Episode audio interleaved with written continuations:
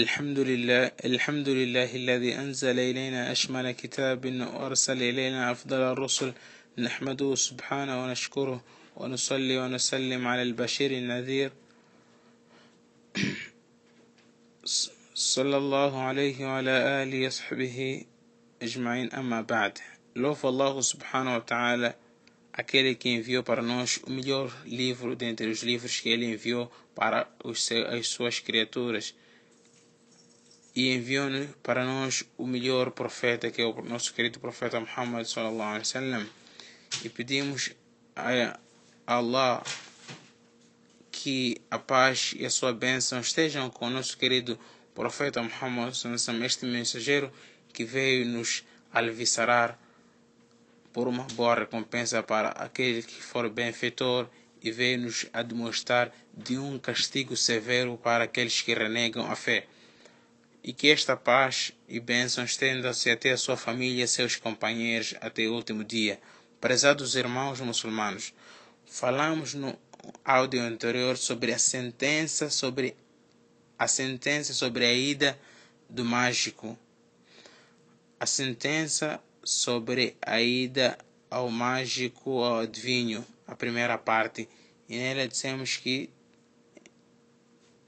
a ida ao mágico adivinho divide-se divide, divide em três situações com três objetivos. A ida ao mágico para fim de uma consulta e não crer naquilo que ele diz. Para este, o seu, para este caso, aquela pessoa que for a fazer essa consulta, o seu solat não é aceito por um período de 40 dias. E falamos também naquela pessoa que faz uma consulta ao adivinho ao mágico e crê naquilo que ele diz. Então, neste caso, este torna-se incrédulo.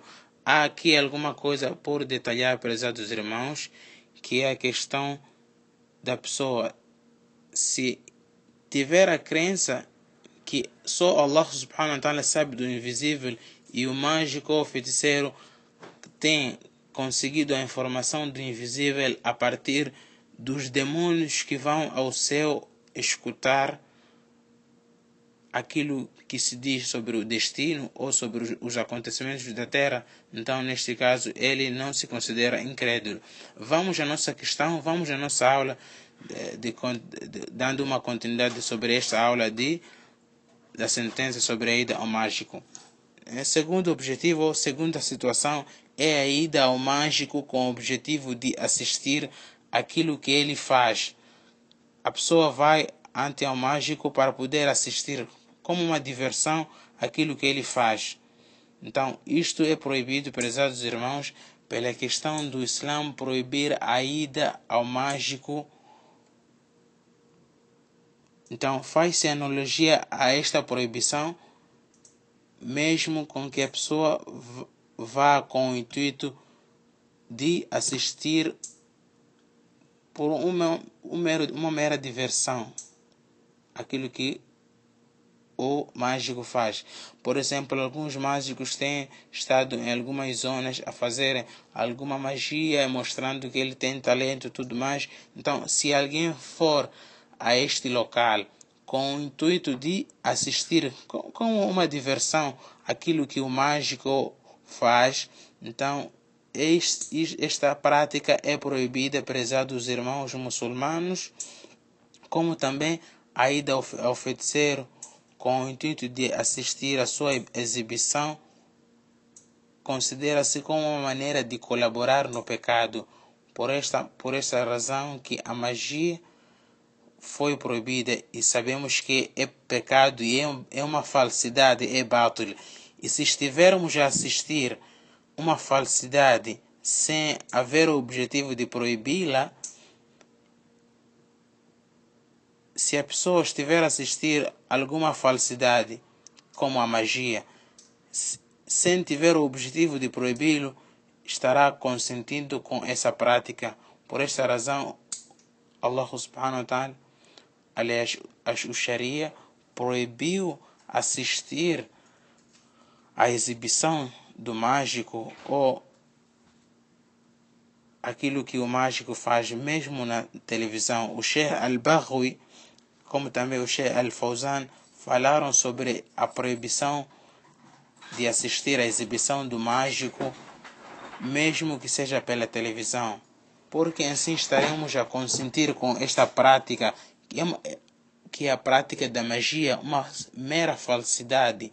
E se consentirmos com esta prática sem proibi-lo, estaremos a cometer um pecado, prezados irmãos. Por isso que a sentença sobre a ida ao mágico com o intuito de assistir aquilo que ele faz também é proibido na Sharia.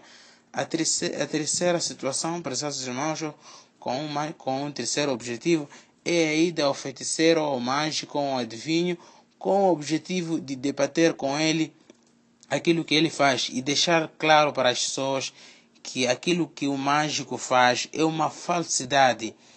Isso é apenas é permissível apenas para aquelas pessoas que tenham um acervo de conhecimento da Sharia e que temem devidamente Allah subhanahu wa ta'ala e que tem um temor de alto grau, prezados irmãos, porque se alguém for que não, alguém que não tenha um conhecimento suficiente do, da, da religião, é possível que o mágico venha convencer esta pessoa o que receia se cair no pior. O profeta Muhammad foi até o jovem Ibn Sayyad, este Ibn Sayyad que intitulava-se Saber do Invisível. Então, o profeta Muhammad quis esclarecer às pessoas que Ibn Sayyad era apenas um falso, não sabia nada do invisível. Então, o profeta foi ter com Ibn Sayyad a fim de deixar claro às pessoas que ele era um falso.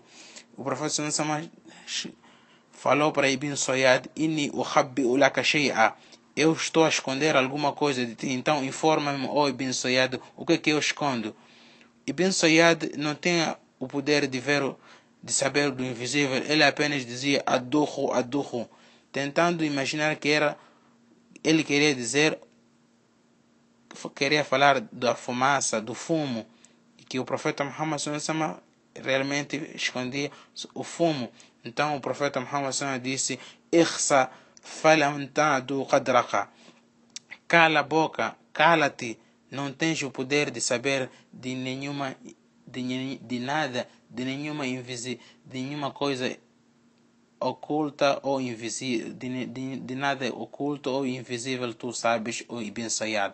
Então aqui o profeta Muhammad foi ter com este, este mágico, este, este que intitulava ser saber do invisível, para poder esclarecer às pessoas que ele o que ele fala é falsidade هذا وآخر دعوانا الحمد لله